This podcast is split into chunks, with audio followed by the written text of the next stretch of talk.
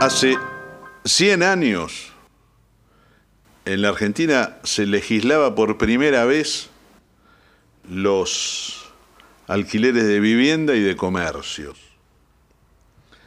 Antes de 1920 se pactaba verbalmente el alquiler. Inclusive los propietarios, que eran muy pocos, dueños de casas muy grandes,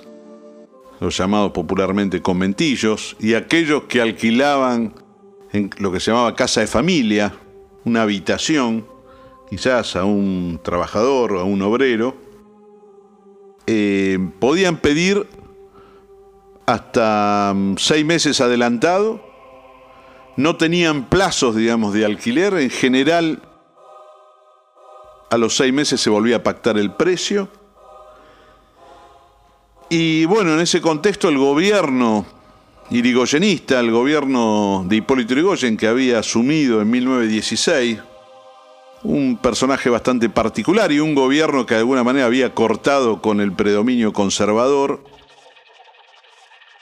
planteó enviar al Congreso las primeras leyes que regularan los alquileres de vivienda. El contexto era bastante particular porque en 1917, apenas comenzado el gobierno de Irigoyen, se produce la Revolución Rusa,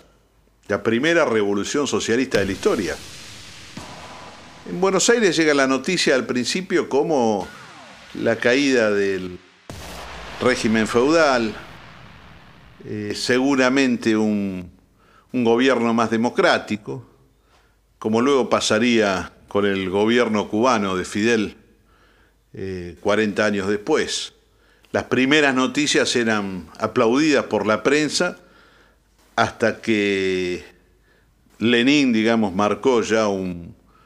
un anunció una revolución socialista y la expropiación, digamos, de los grandes propietarios en la Unión Soviética, en la nueva patria que sería la Unión Soviética, produjo un efecto absolutamente negativo y repudiable en la prensa argentina. Se comenzó a hablar del terror rojo, de la posibilidad de que se extendiera esa marea, esa ola por, todo, el, por todo el mundo y se pusiera, en, riesgo, la propiedad, privada. Sin embargo, la crisis que vino de la mano de esa Primera Guerra Mundial que había comenzado en 1914 eh, generó de que los alquileres habían subido prácticamente un 300% aquí en la ciudad de Buenos Aires en cinco años. Eh, ya en 1917 una asociación nacional de inquilinos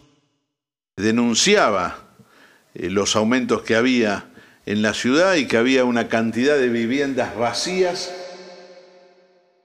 que obedecían a la especulación, digamos, para poder mantener altos los alquileres. Paralelamente, era bastante frecuente y común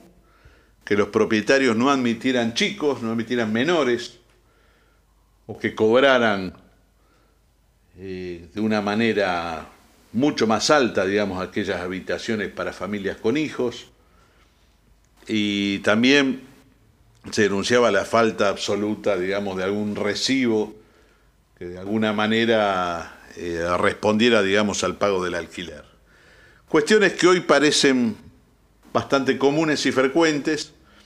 y que hace 100 años atrás fueron casi el motivo principal para que se discutiera en el Congreso la primera ley de alquileres. La prohibición de la restricción de menores en el alquiler de vivienda fue uno de los ejes principales del debate que hubo en diputados y en el Senado y de hecho en 1920 se votó una ley al respecto y por otro lado, por primera vez en la historia, simultáneamente el Congreso, con el aval del gobierno irigoyenista, votó una ley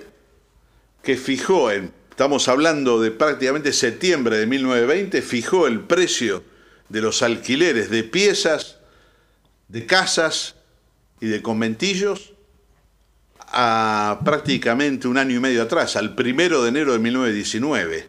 O sea, bajó el precio de los alquileres y los congeló. Esa fue la primera medida de regulación concreta de intervención del mercado o de la especulación inmobiliaria en la ciudad de Buenos Aires, con el consenso absoluto de todas las fuerzas en el Congreso de la Nación.